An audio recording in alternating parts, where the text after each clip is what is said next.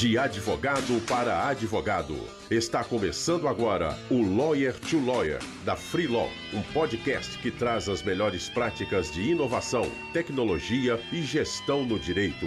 Bem-vindo à inovação.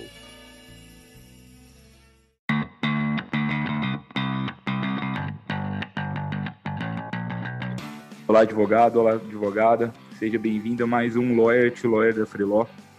Meu nome é Gabriel Magalhães e estou aqui hoje com o Robert Oliveira. O Robert ele é sócio no Laje Oliveira, que é um escritório especializado no entendimento de startups e empresas de base tecnológica.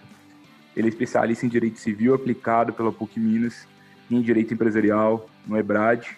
Ele é pós-graduando em Direito e Tecnologia pela Faculdade Arnaldo e ele é bacharel em Direito pelo Centro Universitário Novos, Novos Horizontes. Além disso tudo, o Robert é muito bom de futebol, joga bem pra caramba. A gente é. jogamos no mesmo time. E o Robert aí é um advogado da Freeló aí, nos ajuda muito no tudo que a gente precisa. Eu confio muito nele, tenho certeza aí que ele vai ter muitas questões bacanas aí para para contribuir com vocês aí, colegas advogados que estão nos escutando. Seja muito bem-vindo, Robert. Ô, Gabriel, muito obrigado. Eu é que admiro muito a Freeló em geral, eu acabo admirando muito os empreendedores, acabo convivendo muito com eles e fico lisonjeado com os elogios aí, tanto do futebol quanto como advogado. é, é, esse futebol acabou me, me levando a ser diretor de esportes na, na Comissão de Direito para Startups aqui de Minas Gerais. E a, a Paula me convidou e, e falou que o convite não poderia ser recusado. Então hoje eu acabo eu integro também a, a diretoria de esportes da comissão lá. Legal, Robert. É, saindo um pouquinho do script aí, falam assim, qual que você acha que é o papel assim do esporte assim na, na vida profissional nossa? Porque eu, eu, eu vejo que, que assim, pela minha impressão, é que você aproveita bastante é, das oportunidades que às vezes o futebol traz também, né? Claro. Eu, eu levo o, o futebol é, é a minha forma de extravasar, é o, é o meu hobby. Então, eu levo para dois lados, tanto para desafogar aquela, aquele fluxo de trabalho que a gente acaba ficando de quase 24 horas. E em segundo, para fazer network. Eu conheço muita gente por meio do futebol, então eu, eu já joguei vários campeonatos amadores, continuo jogando. Eu acabo conhecendo muita gente, inclusive no, no, no campeonato de startups que, que acontece aqui em Belo Horizonte. A gente acaba fazendo muito network lá por meio do futebol. Então a gente se diverte praticando um esporte, é saudável e acaba fazendo muito network junto, né? E já captou cliente por causa do futebol ou não?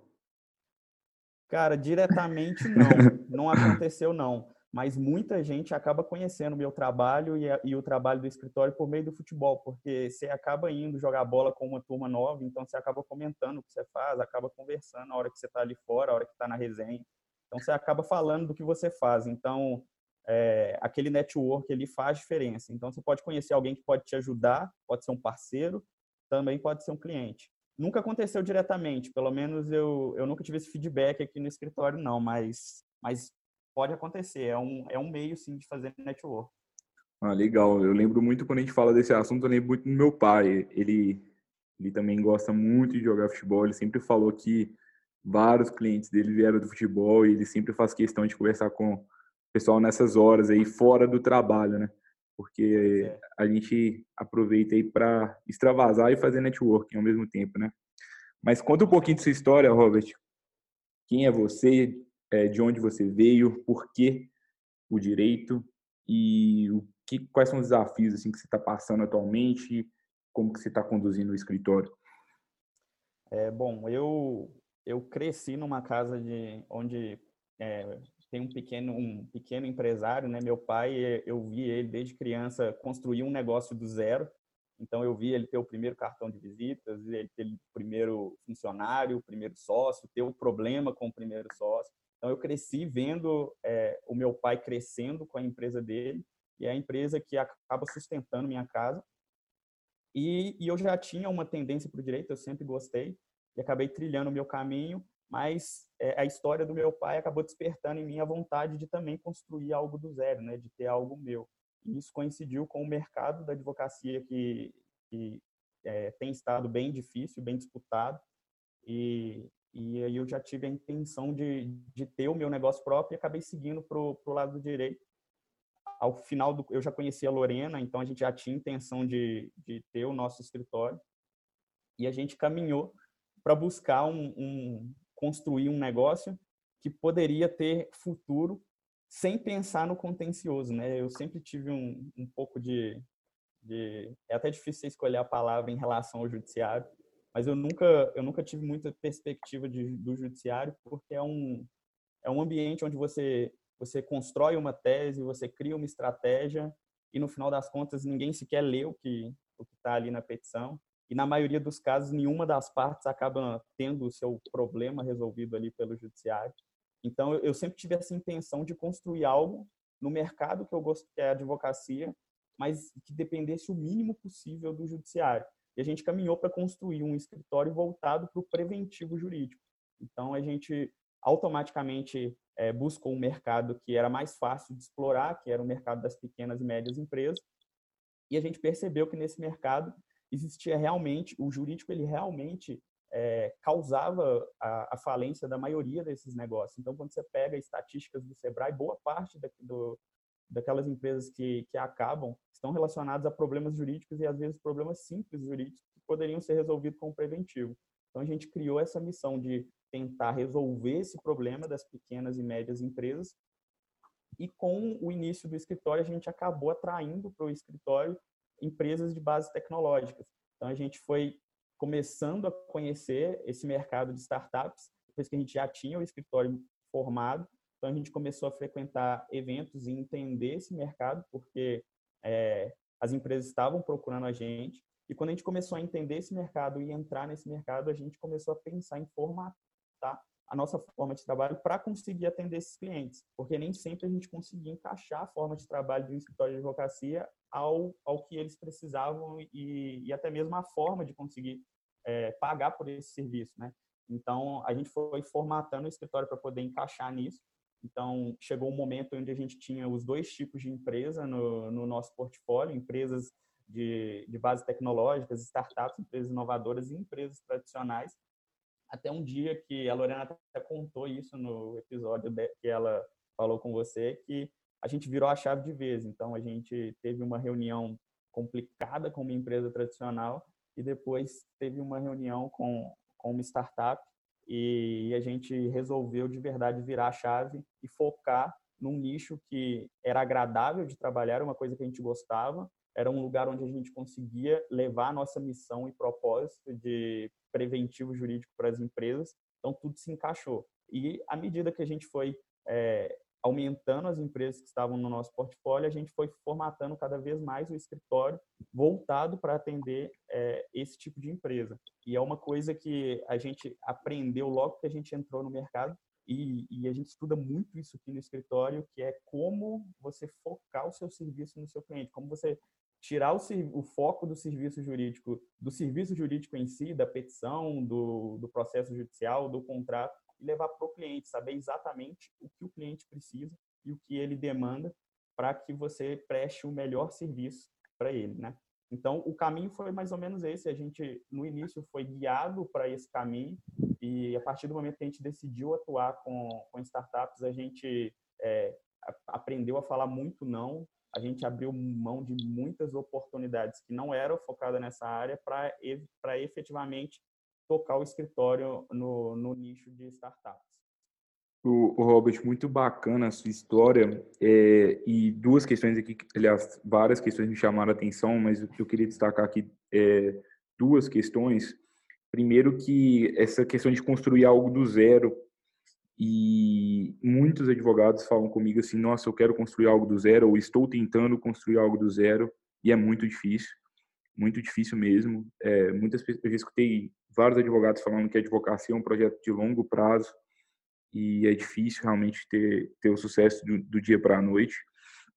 E a segunda questão, essa questão sua de, de querer aí criar um negócio preventivo, é, voltado para o seu propósito, nichado, de uma forma focada. É, Robert, quando eu escuto isso, assim, eu, primeiro que eu admiro muito o sucesso de vocês, que vocês tiveram de uma forma tão rápida, mas de outro lado, eu escuto vários advogados falando assim, olha, eu amo o preventivo, eu amo, sei lá, startups, eu, eu tenho um nicho específico que eu adoro, mas eu preciso pagar minhas contas. Como que a gente fecha essa equação assim? Como que eu foco, como que eu sei dizer não, mas ao mesmo tempo eu estou criando algo do zero ali, eu preciso de pagar minhas contas. O que, que você dá de conselho, assim, que experiência que você poderia compartilhar com esse colega assim, que está passando por isso? Cara, isso, isso é, é, qualquer coisa ligada ao empreendedorismo tem esse grande paradigma, né? Eu quero empreender, mas eu não tenho dinheiro e eu preciso pagar as contas, né? Então, é, é, vai, vai, um pouco em prioridade, em prioridade do negócio mesmo. Você tem uma startup, você sabe como funciona. Você sabe que ninguém começa com dinheiro. Então, isso é muito complicado, mas imagina se você tem a Freeló e você começasse a fazer todo tipo de serviço que não ligado ao, ao, ao serviço que você quer entregar para o seu consumidor, porque você precisa pagar as contas. É, é difícil, é, realmente empreender não é fácil, você passa por momentos difíceis mesmo, você passa por tempos onde você não ganha dinheiro, você só gasta dinheiro, então é, é realmente complicado. Mas o fato de talvez ter realmente dito não para várias coisas e ter passado um perrengue até que, a, que o equilíbrio comece a acontecer com foco, utilizando estratégias, utilizando é, um produto que realmente tem aceitação no mercado que você está buscando, você consegue virar isso de uma forma um pouco mais rápida. Mas se você não foca, é, se você tenta abraçar o mundo simplesmente para pagar as contas, é muito difícil depois você voltar no caminho correto.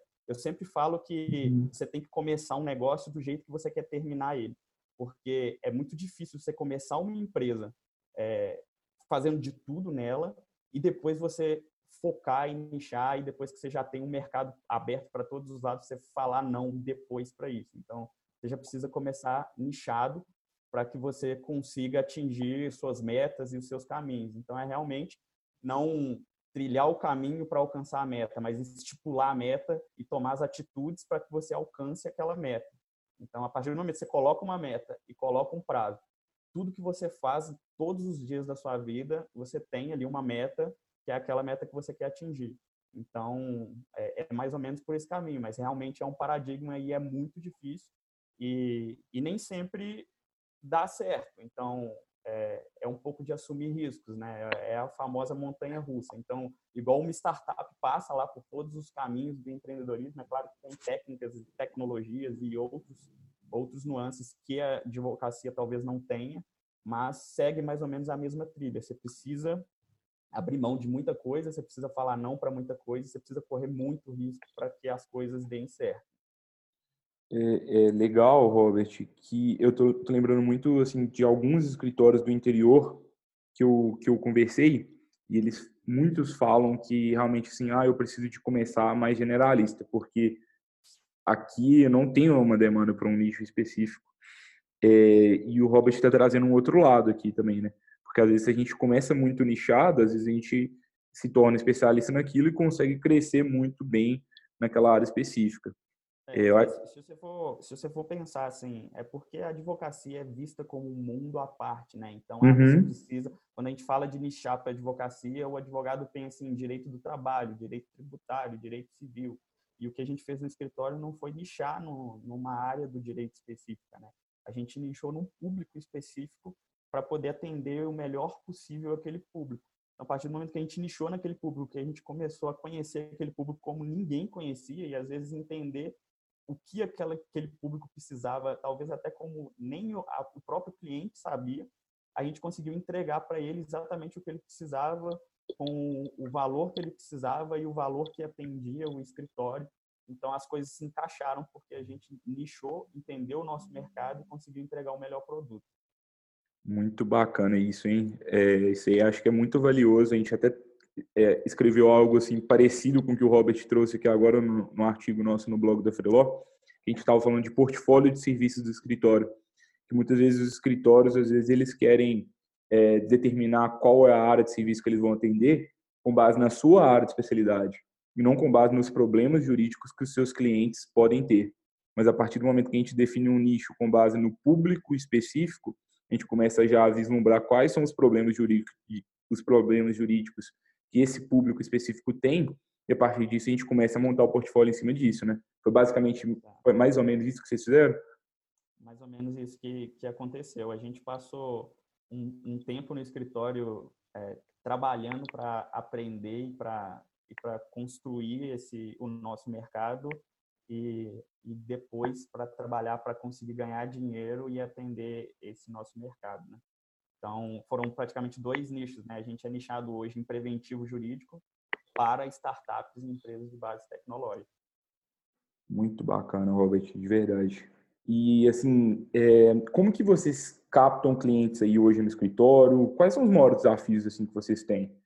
Os colegas aqui devem estar pensando assim, nossa, eles já conseguiram definir o nicho, já estão um pouquinho mais avançados. O que, que tem de ruim aí?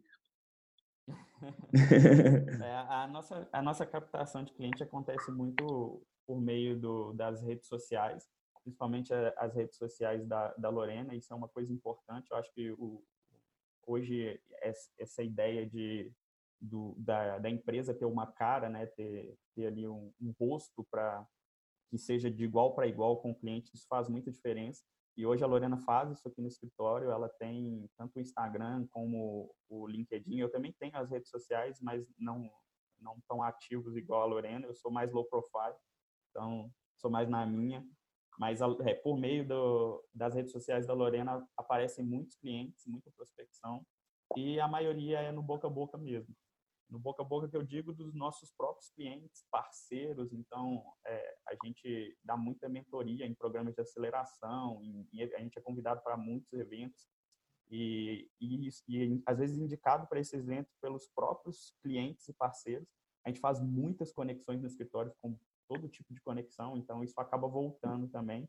E, e graças a Deus os nossos clientes são assim porta-voz do, do nosso escritório. É impressionante como que é, aonde a gente vai, a gente escuta pessoas dizendo que ouviram falar da gente por, por uma pessoa e essa pessoa, no caso, é um cliente.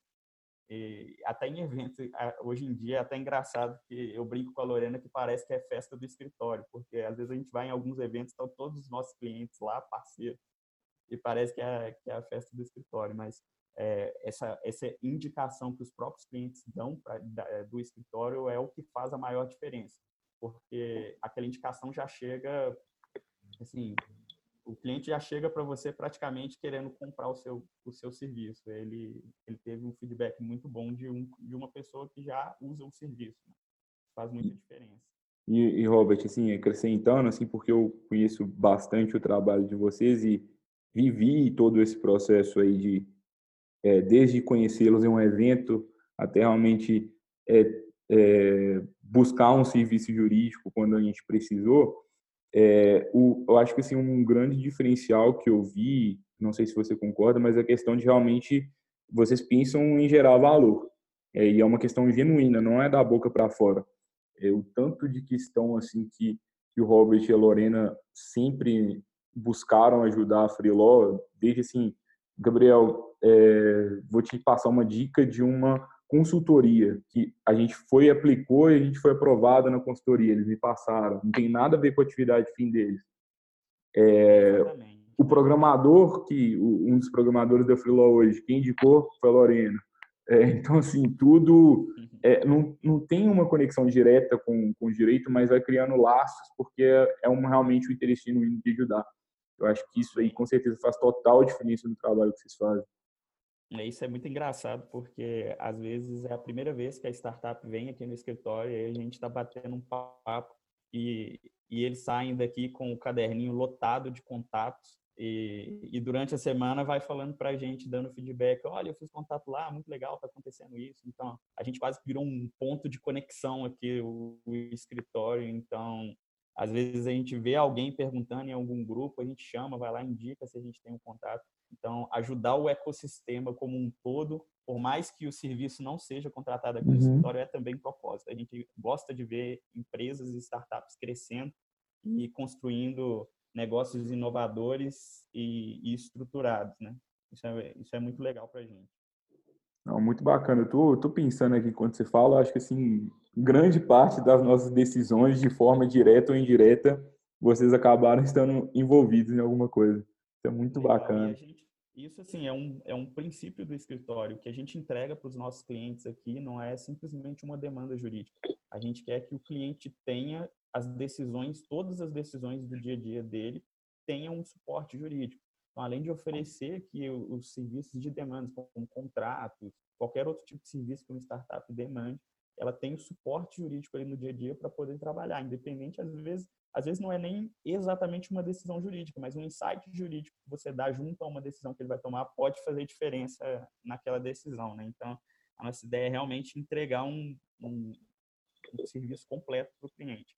E, e, eu acho que o que mais encaixou com esse, com o ecossistema de startups, a nossa forma de trabalho, é exatamente a gente pensa tudo que um advogado faria e, e tenta fazer diferente. Então, a gente tenta fugir completamente do tradicional para encaixar o, com o pensamento de uma empresa inovadora, né? Então, na maioria das uhum. vezes, isso é inclusive um desafio. Você, você, você disse sobre o desafio aí.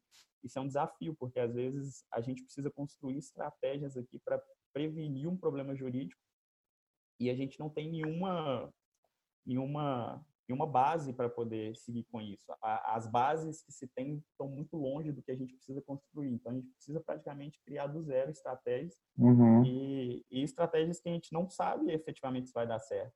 Então, é, são estratégias que o empreendedor corre o risco junto com a, com a nossa criação e, às vezes, é, o próprio empreendedor ajuda muito, porque é, a gente utiliza muito do mercado dele e, e das habilidades que ele tem para poder ajudar a criar algumas estratégias e isso faz muita diferença juridicamente para as empresas.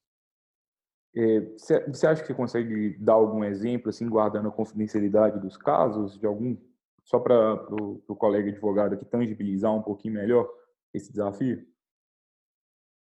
Ah, é, vai ser um pouco difícil pensar na confidencialidade, pensar em tudo aqui para poder guardar, mas eu vou tentando pensar alguma coisa e até o final eu tento dar um exemplo assim Tá. São fora do jurídico que possa ter uhum. ajudado uhum. o cliente.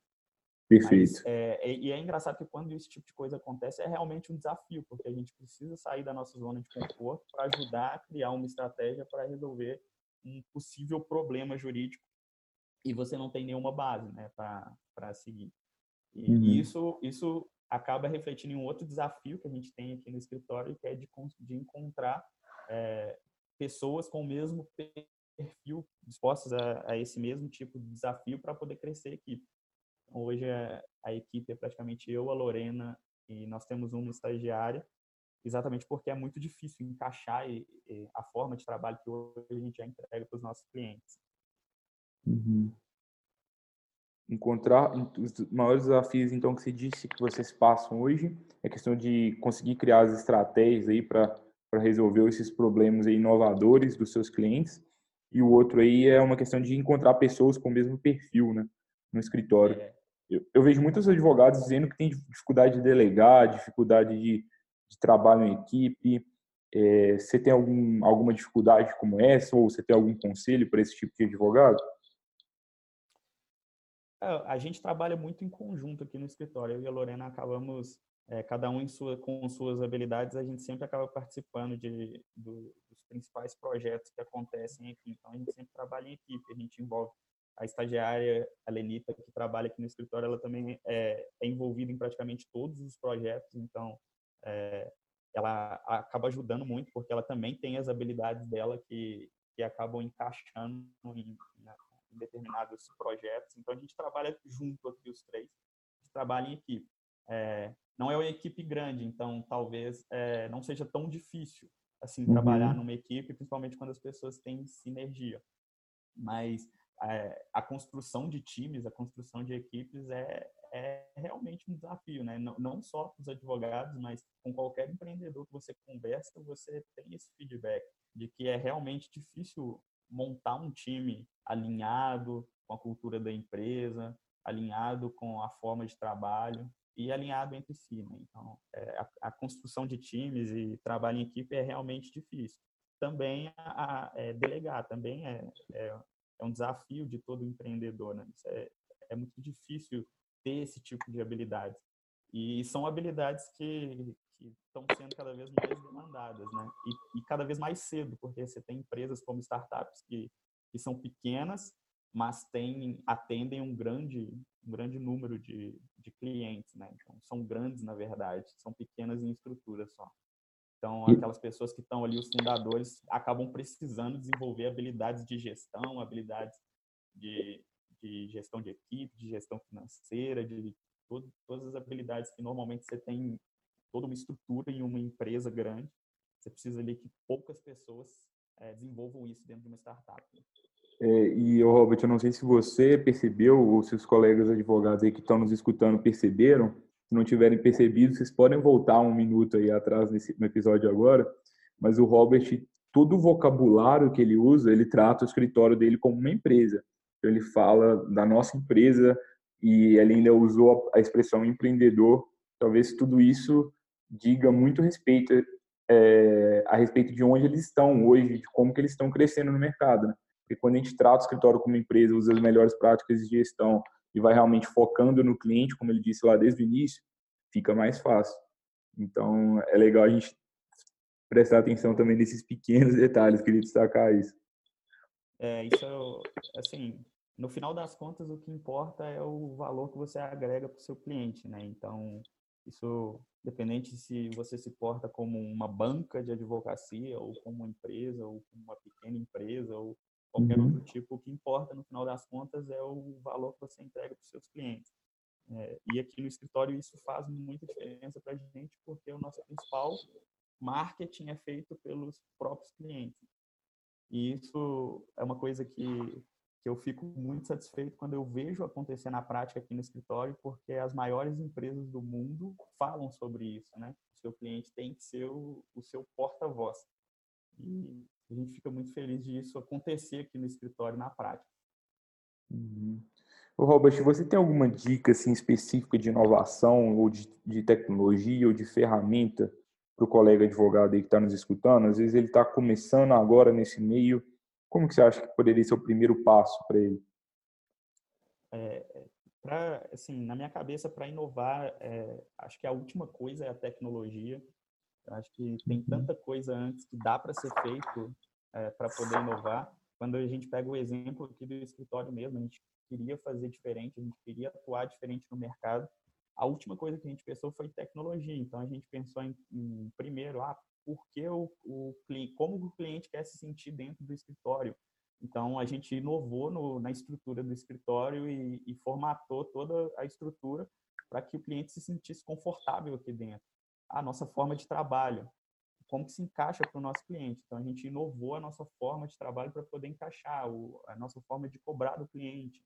Tudo isso a gente inovou sem utilizar praticamente nenhuma tecnologia. A gente utiliza algumas é, tecnologias, praticamente todas grátis aqui no escritório, igual Trello, é, é, essas tecnologias de, que ajudam na, na, execução de atividades, ajudam a fazer o Kanban. Então, a gente utiliza algumas tecnologias utiliza praticamente todas as, as tecnologias do Google, mas no final das contas, para você inovar de verdade e, e, e, conseguir entregar um serviço diferente, eu acredito que a tecnologia é o último a ser analisado. Se você não consegue mais inovar sem utilizar a tecnologia, aí tudo bem, você pode buscar alguma coisa que possa resolver um problema seu por meio de tecnologia. Mas a dica que eu dou é, é uhum. olha para o seu cliente e, e entenda o seu cliente, entenda exatamente o que o seu cliente precisa.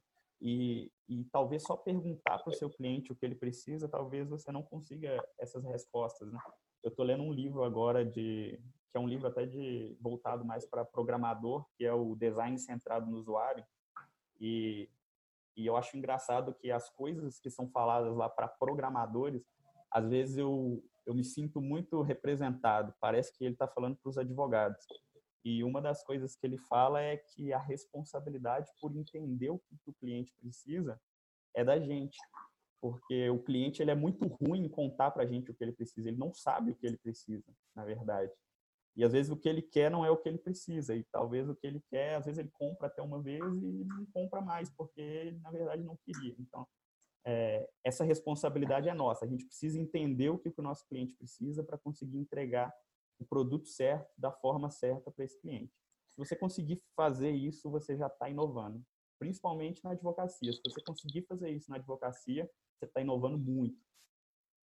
E, e, Robert, você falando isso sobre a responsabilidade, né, que, que é sempre nossa, né, de entender o usuário, lembrando de uma frase do, do Ford, que ele disse que se ele fosse perguntar para as pessoas lá na época que ele estava lançando o carro, o que, que elas queriam, elas diriam que elas iam querer um, um cavalo mais rápido. Elas não iam falar que queriam um, um carro. Então, é sempre legal a gente assumir essa responsabilidade e pensar de uma forma criativa, da melhor forma de ajudar a pessoa. É, nos processos de Não pode falar, desculpa. É, é isso que ele, ele fala muito disso no livro e ele fala muito sobre os programadores, que os programadores querem, eles têm orgulho do, do código que eles fazem, eles, eles querem implantar todas as funcionalidades num, num, aplicativo e às vezes não é isso que o cliente precisa. Então, às vezes, você se preocupa tanto em deixar o, aplicativo mais completo ou, ou, deixar o aplicativo aquele que você tem o maior orgulho e aquilo não é o, o que seu cliente precisa. Na advocacia é a mesma coisa. Às vezes, você se preocupa em criar uma estratégia que é, que é a estratégia jurídica melhor do mundo, mas ela não atende o seu cliente, não é o que ele precisa. Quando você for colocar na prática, talvez não seja viável para a empresa dele. A empresa é pequena ou a empresa quer seguir um caminho que não bate com aquela estratégia, então não vai adiantar nada. Muito legal, Robert. E assim, é, quais são os planos assim de vocês? O que, que vocês pensam aí para o futuro? Onde vocês querem estar daqui a cinco anos? Cara, a gente a gente quer manter na verdade, manter não, a gente quer aumentar o nosso crescimento, a gente tem, tem crescido o escritório e está dando para atender do jeito que está, mas a gente quer ter é, mais gente aqui, mais, ter uma equipe legal para poder atender o, os nossos clientes. Então, o que a gente pensa para o futuro tem como meta é realmente construir um time que a gente consiga atender cada vez mais empresas em cada vez mais lugares do Brasil. Hoje a gente tem cliente de norte a sul no Brasil e e a gente quer atender mais. Então, a gente quer fazer mais por, pelo ecossistema de Belo Horizonte, a gente quer fazer mais pelo ecossistema de Minas e mais pelo Brasil. Então, toda vez que a gente vê uma empresa dando certo, principalmente que está no nosso portfólio, empresas que às vezes começaram aqui quando nem CNPJ tinha e, e já cresceram, estão faturando muito, muito dinheiro já, já estão com o produto deles no mercado. Isso é o que faz a gente continuar, é o que dá aquela, aquele gás, né? Então, ver empresas de, de impacto social, a gente tem alguns clientes que toda vez que a gente vê dá aquele orgulho de, de fazer realmente parte, é, não da empresa, mas do, do, do, caminho que eles trilharam, né? Então, o que a gente quer para o futuro é conseguir montar um time legal para conseguir crescer o escritório e atender cada vez mais startups. E uma curiosidade, assim, vocês são muito próximos assim do ecossistema. É, vocês pensam, assim, eventualmente, de realmente, é, vamos supor, criar uma startup de tecnologia, seja uma Lotec ou de outra área, é, e, ou, ou, então de se tornar investidor de alguma dessas empresas aí, que até vocês prestam serviços, ou não? É, talvez o caminho de investidor seja um, um caminho natural, até pelo, pelo conhecimento que a gente acaba adquirindo é, no ecossistema mas é, a gente tem muito foco no escritório. Então, eu já me aventurei, eu já participei de hackathons, já é, até mesmo para poder conhecer por dentro, né, como que funciona esse tipo de evento. E, mas assim, eu acredito que não existe um, um, um projeto para isso. A gente não tem intenção que isso aconteça. A gente é muito focado no que a gente se propôs a fazer. A gente tem um propósito com o escritório e a gente foca muito nisso até porque é, consome muito do, do nosso tempo, então a gente já precisa se organizar bastante para conseguir atender todos os nossos clientes da forma que eles merecem. Então, não existe esse plano para abrir uma startup ou, ou uma lote. É, isso às vezes não, não é plano, acontece uma oportunidade, pode acontecer, mas eu acredito que talvez o caminho de, de investidor possa acontecer sim no futuro. No escritório, a gente não faz isso porque é, a gente acredita que é, seria um pouco de conflito de interesses a gente colocar clientes nossos no, no portfólio como sócios, né? Então, acho que esse conflito de interesse poderia atrapalhar um pouco a prestação de serviço e, e o que a gente pretende entregar. Mas, é, como pessoa física, tanto eu quanto a Lorena, eu acredito que isso pode acontecer sim. Bacana, Robert. E você tem alguma dica final, alguma dica de algum livro, de alguma tecnologia, ou alguma dica aí de por meio de palavras mesmo, é, para dar para os nossos colegas aí que estão nos escutando? É, uma, uma dica que eu, que eu daria para quem está escutando é, é realmente migrar o, a sua forma de trabalho para quem você pretende entregar esse trabalho e colocar ele no centro e a partir de tudo dele no centro você começa a definir todos os passos que você vai dar. Então você coloca o, o seu cliente no centro, estipula suas metas, formata seu produto que você quer entregar, o serviço na advocacia, que quando você começar a olhar para o seu cliente, você vai conseguir entregar o melhor serviço da melhor forma. E um livro que assim virou meu livro de cabeceira, e eu já li, volto a ler e todo dia eu acabo passando algumas páginas, é o Antifrágil do Nassim Taleb.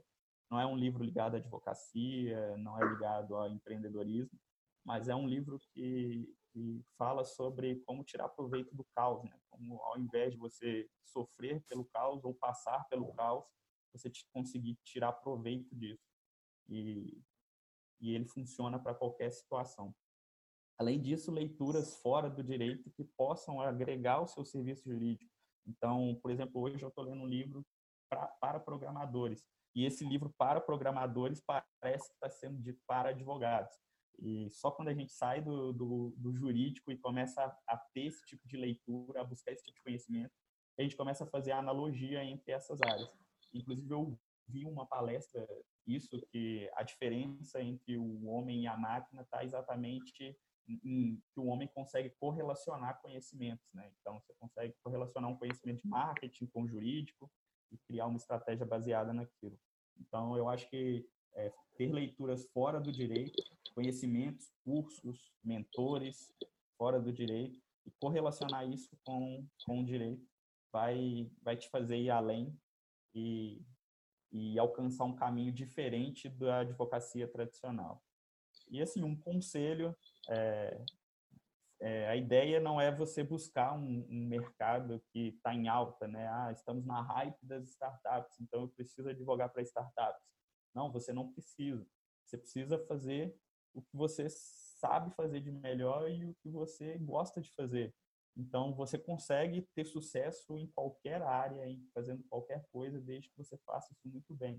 Principalmente agora, na era da internet. Então, você tem pessoas vivendo de fazer vídeos no YouTube de um jogo específico ou de um nicho específico.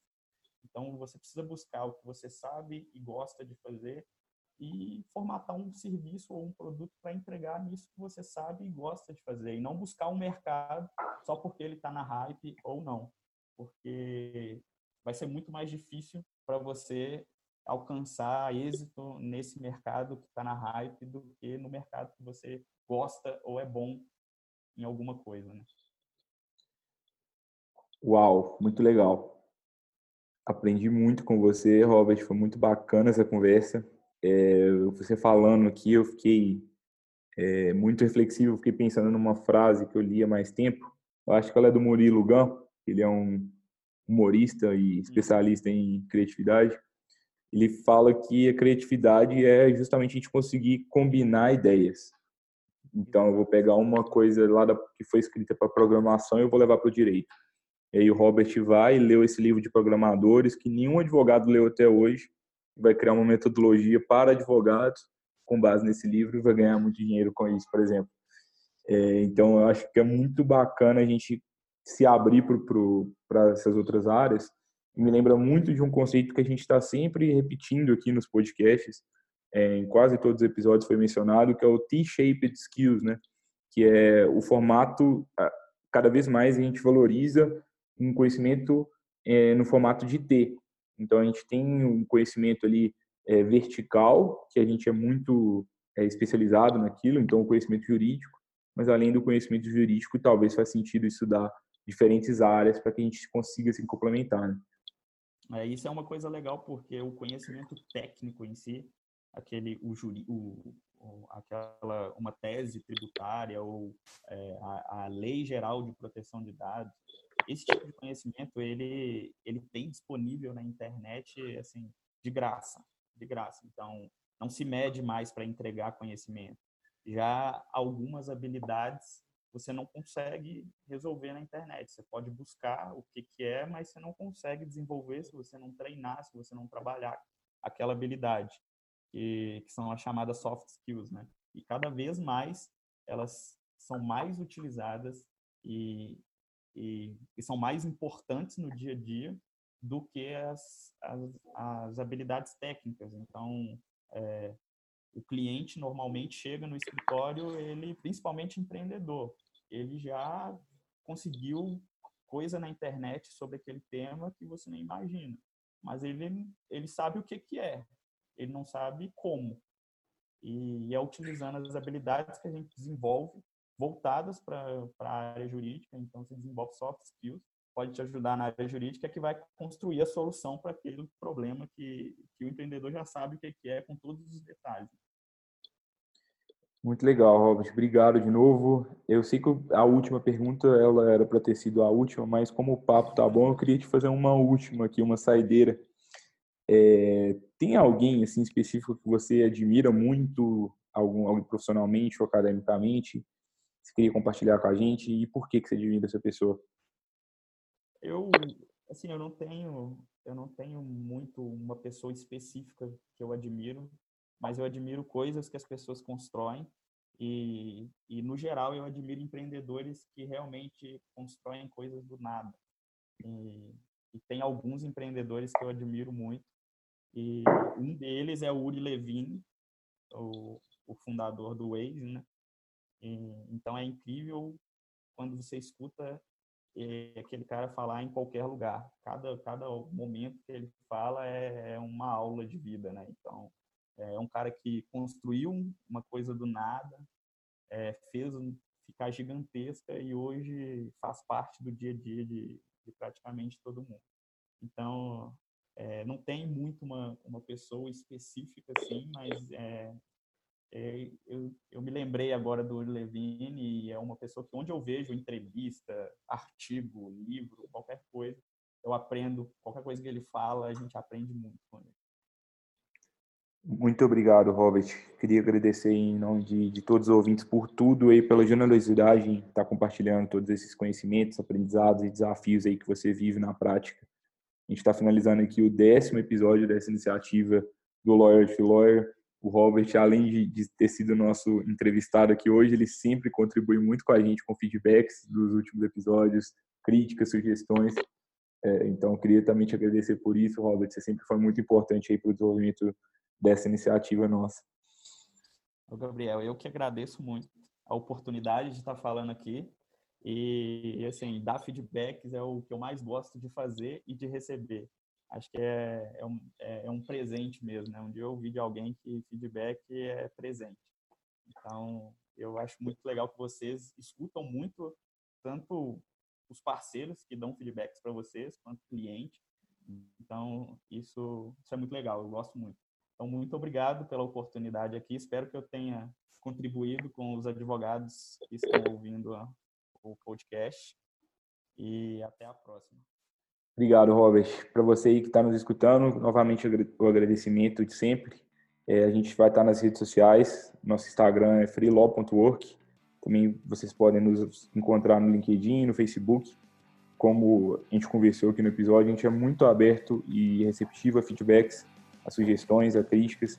Então é sempre muito importante aí para a nossa iniciativa que vocês estejam interagindo conosco. A gente se encontra na próxima quarta-feira com mais um convidado especial nessa primeira temporada aí no nosso 11 primeiro episódio do Lawyer to Lawyer. Muito obrigado a todos, boa semana.